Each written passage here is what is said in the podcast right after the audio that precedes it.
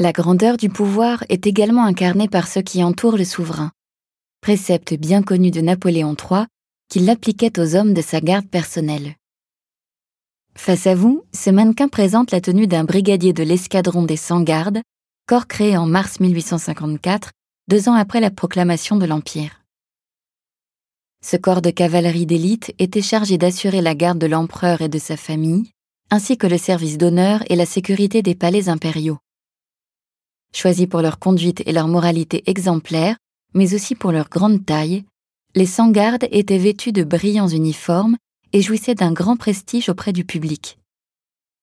Cette tenue comprend un casque en acier pourvu d'un plumet rouge et orné de crins de cheval blanc, et une longue tunique bleue de ciel. Mais la pièce la plus remarquable de cet ensemble est sans doute la soubreveste qui vient s'ajuster sur la tunique et sur laquelle se détachent au niveau de la poitrine les grandes armes impériales brodées en relief.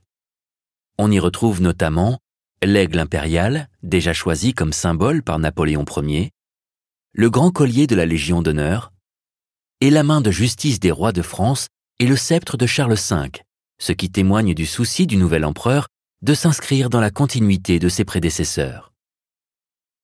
Cet uniforme somptueux est complété d'une arme insolite, un mousqueton prolongé par un sabre baïonnette, ce qui en fait une arme presque aussi longue qu'une lance.